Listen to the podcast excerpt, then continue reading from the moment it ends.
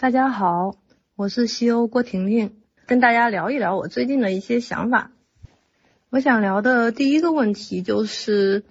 因为大家可能在 CBT 这个行动营里面，应该不止参加 CBT 这一个行动营，现在可能有些小伙伴已经参加过积极心理学，也参加过正念进阶，或者也即将去想要体验一下新的行动营等等。最近我自己也在梳理，说我们 EBP 提供的所有的这些循证工具，它们分别有什么样的优势和长处，以及分别可以解决哪些问题。我也有一些自己的想法和总结，在这里也想跟大家分享一下。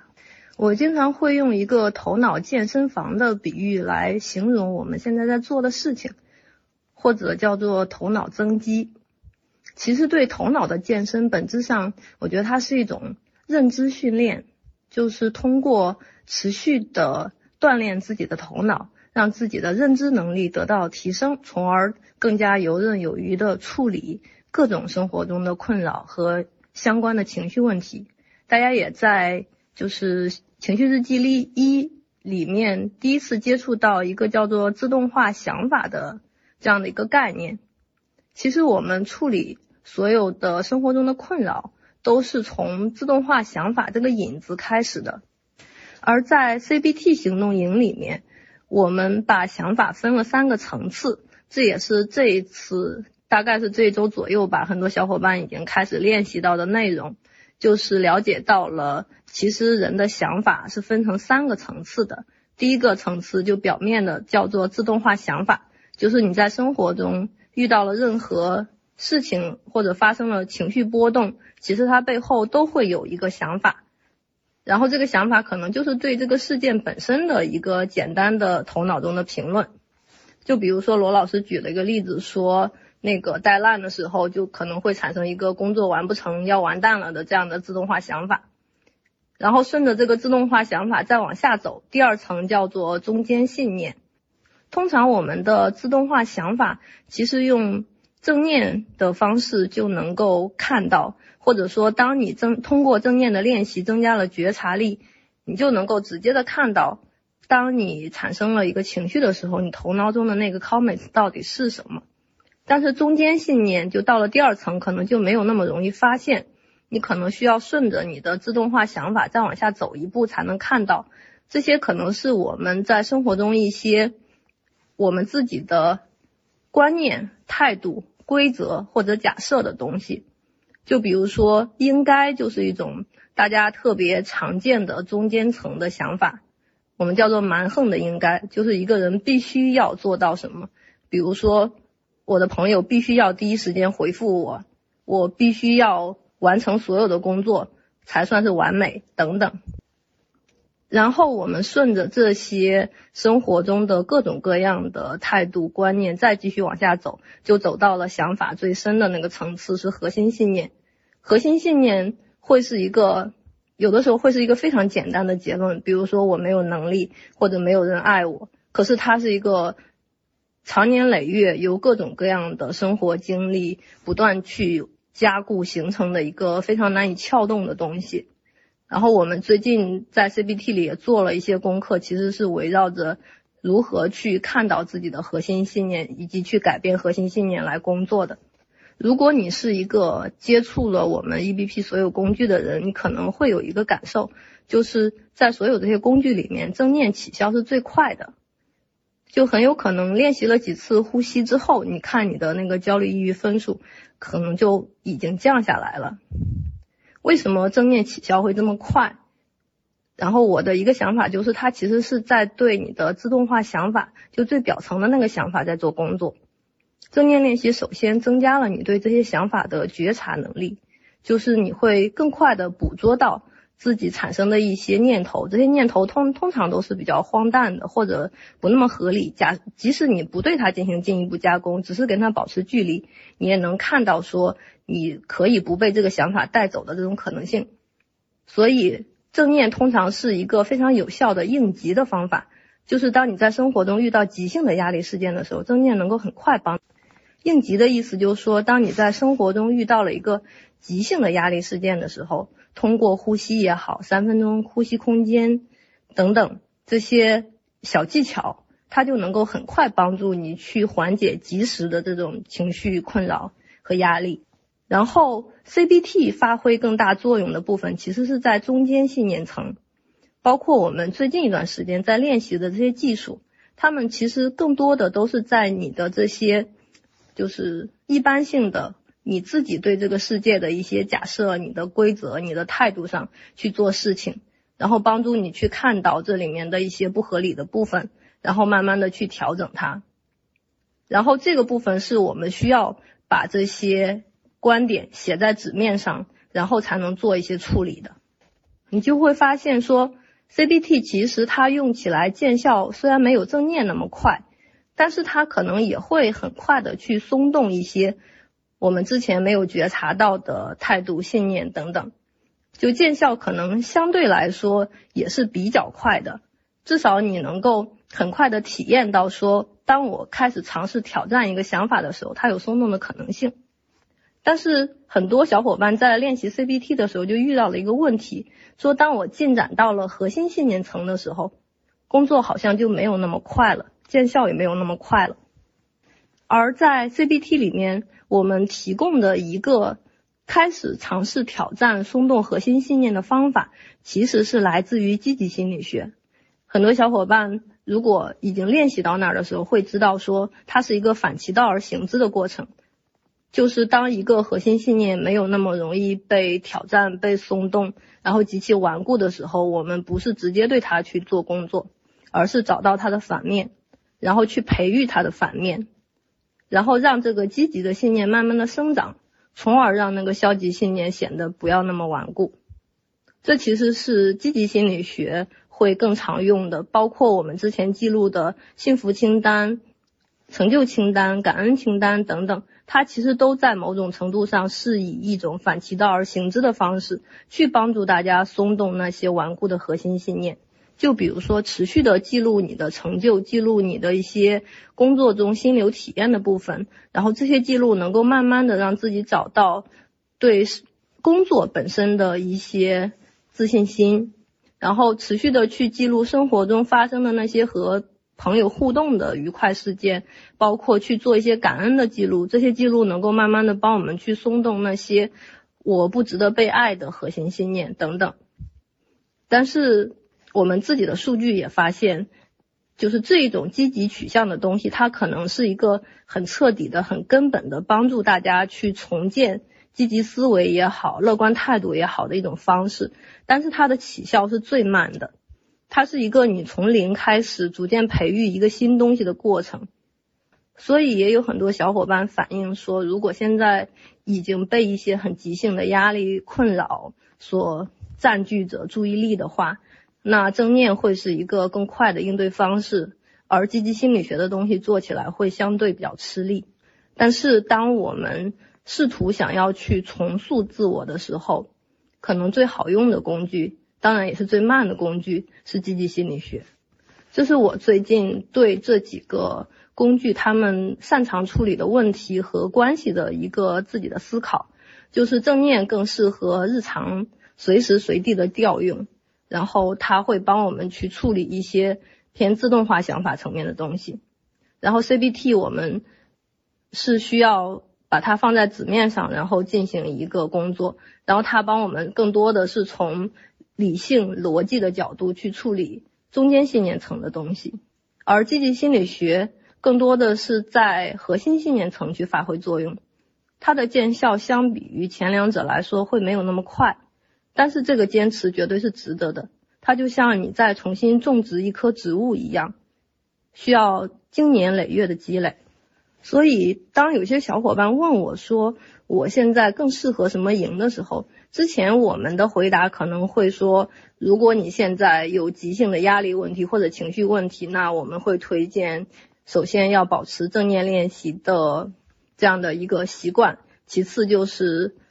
可以尝试一下 CBT 的工具。如果暂时觉得没有什么情绪困扰，那可以试试积极心理学的东西。但现在我可能想要调整一下我的想法，或者说我的推荐方式，就是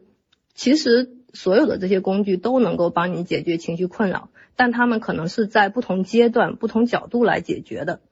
当你通过正念的方式去，或者 CBT 的方式去帮助自己获得了一些当下的稳定之后，我强烈推荐你持续的使用积极心理学的工具去帮助自己。当你通过正念和 CBT 的工具获得了当下的情绪的初步稳定之后，我持我推荐你持续使用积极心理学的工具去帮助自己从根本上重塑自己的。无论是对自己的价值的判断也好，还是说对人际关系的看法也好，这个过程也许没有那么快，但它绝对是值得的。我最近如果就是不知道当天要处理什么事情的话，我会唯一保持记录的一个习惯就是三件好事，这是一个特别简单的，可能只需要花一两分钟时间就可以做到的事情。然后这个记录。推荐就是无论你是不是选积极心理学，都在日常中作为一个习惯持续进行。这其实是一个松动核心信念的一个最佳工具。然后说完了不同的工具可能应对的阶段，我接下来会再重点讲一下 CBT 它的特性或者它到底在提倡些什么东西。罗老师他给 CBT 找了一个关键词，叫做理性。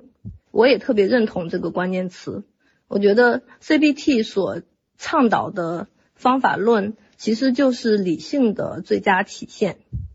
然后这种理性，我可能会觉得它像是教你像一个科学家一样的去生活，像一个科学家一样的去思考。而这种理性的力量，它是非常强大的，它能够帮我们去看到我们之前。所经历的生活，它的一些更接近真相的部分，所以支持 CBT 方法论很背后的东西，它其实很多不是心理学的，它可能是概率统计、逻辑，然后包括科学研究方法，可能更加像是这样的东西，而这样的东西可能有些小伙伴在之前的生活中没太有接触到。所以在刚一开始使用 CBT 的时候，会有一些困惑。我其实我想到这儿，我就想吐槽一下，我们小时候都写议论文嘛，然后议论文就是非常八股的一种形式，要你找出来，要你树立一个观点，然后再写自己的论据，就是所谓论点、论据，然后再用一个方式去论述这些论据。然后大家会觉得这个东西可能就是一种看上去很理性的东西。但很讨厌的是，因为我们从小其实没太受过关于逻辑方面的教育，所以我们当时依葫芦画瓢写的议论文，大部分都没有那么理性。就是我们我们想写因为什么所以什么，这是一个最基本的就是逻辑链条。但是很多人可能甚至都搞不清楚什么叫做真正的因果关系。就因果关系是所有的关系中最强的一种。它意味着这两件事情有一种绝对的，只要 A 就会 B 的这样的一个结果。就比如说，因为今天下雨了，所以我晾在外面的衣服湿了，这个叫做因果关系。而我们在生活中往往会犯的一个错误，就是会把相关关系当成因果关系。就比如说，我今天心情不好，因为下雨了。这个就是一个看上去好像很有道理，但其实完全不符合因果关系的一个论就论断。因为引起自己心情不好的原因，下雨可能只是其中的一种。也许下雨贡献了其中的百分之四十左右的原因，也许比如说你今天经历的其他的事情贡献了其中的百分之二三十等等。但是当我们不加思索的去想。今天心情不好的原因的时候，很有可能就会说是因为今天下雨了。但当我们如果接受过逻辑的训练，然后理解什么叫因果关系的话，我们就会把这个句子修正为说，我今天的心情不好和下雨有一些相关性，就相关是不等于因果的。这是我们做就是科学研究，因为我自己是从事了很长时间的科研嘛，做科学研究要学的第一课。其实这也是 CBT 里面我们去找证据，然后去看自己情绪背后的原因是什么，去进行归因的时候也要做的第一课，就是相关不等于因果。然后在生活中，我们另外经常犯的一个错误，就是会经常不加思索的，别人说一个道理，我们就会认为是对的。但其实，在真正做科学研究的时候，我们想要论证一个观点是对的，我们要花非常长的时间，设计非常复杂的步骤才能做到这一点。就比如说。我们现在所使用的所有的就是 EBP 的工具，我们之所以叫做 EBP，大家可能在来的第一天就知道，EBP 意味着叫做 evidence based，所谓的循证，就是说这些方法到底有没有效果，它其实是经过了严格的科学实验证明的。而证明一个东西有效，或者说证明一件事情是对的，它要花掉的步骤。大概就是我需要提供充足的数据证据，然后比如说我要证明正念对治疗焦虑有作用，那我需要去找到焦虑的人，然后让他们分成焦虑水平完全相等的两组，然后每一组人的规模要足够大，这样才能够就是在群体。层面上看到数据的显著性，然后我要对其中一组人进行正念的干预，另外一组人进行另一种方法的干预。有的时候我们还要再设置另外一组人什么都不做，然后这些干预他们的时间，包括他们干预的方式，都要在其他的条件上一模一样。除了这个可能听的是正念音频，另外一个可能听的是另外一种其他的放。就他们在干预方式上都要一模一样，比如说我们每天对他们的干预都要是同等时间的，然后我们可能都要用音频的形式进行干预，然后这一部分人听的是正念的音频，另外一部分人可能听的是另外一种放松的音频，除此之外，他们其他的东西都没有任何的差异，然后我们要设置足够长的时间，然后去记录他们在干预前、干预中和干预后很多个时间节点的变化。然后我们再要用统计学的方法去看这些这几组它们的变化的差异是否达到了统计上的显著。我们不只看显著，我们还要看效应量有多大。就是这个效应，比如说它是一个，就是所谓的效应呢，就指的是说它们几个的差异到底是那种一丢丢差异，还是特别大的差异，还是天翻地覆的差异。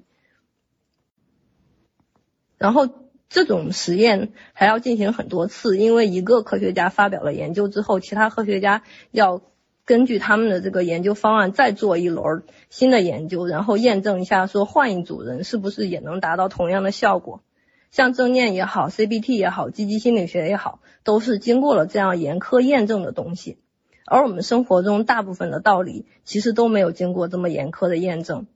所以我们在 CBT 里面让大家去收集证据，然后去写一些，比如说证据背后的东西，然后去列出来支持和反对证据。它是一种就是准实验室的方式去探究我们所相信的东西，它到底有几分真几分假。所以对那些有过科研经验和科研背景的人来说，理解 CBT 会相对来说比较容易。然后也会更加方便把 CBT 的东西，除了应用在自己的，比如说思考方式里，也应用在自己平时，比如说解决各种各样的问题里。然后对另外一部分没有接触过 CBT，或者是在之前的思维方式里，可能比较少用到逻辑，用到这些就是科学统计方法的人来说，我觉得 CBT 它提供了一个窗口，就让大家知道说还有这样的一种思考方式。这种思考方式，它是非常有助于解决问题的，包括情绪上的问题。所以我觉得 CBT 它不只是一个情绪工具学习课，它也是一个逻辑课和一个问题解决课。然后我希望 CBT 带给大家的影响，也不只是在解决情绪问题层面的。它可能对大家解决各种各样的问题都是有帮助的，包括在工作中遇到的一些难题，其实像苏格拉底式的对话呀、责任饼图啊等等，都能够去帮大家去梳理思路。